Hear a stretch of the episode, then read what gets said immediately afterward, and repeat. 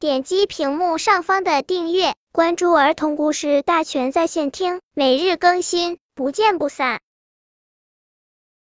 本片故事的名字是《彩虹色的雨》。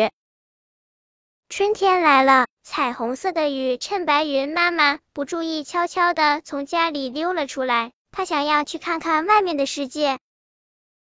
彩虹色的雨来到田野里，看到小秧苗们都弯着腰，好像病得很重。他着急的问道：“小秧苗，你们怎么了？”“我们快要渴死了。”小秧苗们说。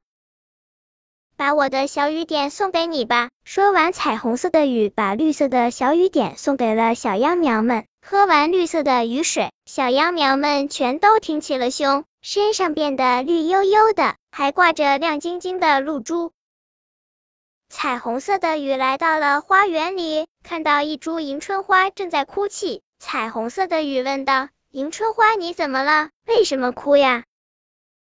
春天来了，我要叫醒花园里的花，可是我的声音太小了。迎春花说：“别着急，我来帮助你。”彩虹色的雨把黄色的雨点洒在迎春花的身上，它的枝条上立刻开满了黄色的小花，就像一个一个小喇叭。迎春花吹起小喇叭，叫醒了花园里所有的花。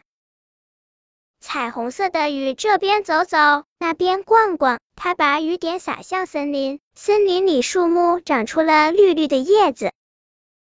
它把雨点洒向果园，果园里开出了彩虹色的花，有粉红的桃花，雪白的梨花。它把雨点洒向大山，大山立刻变成彩虹色的了。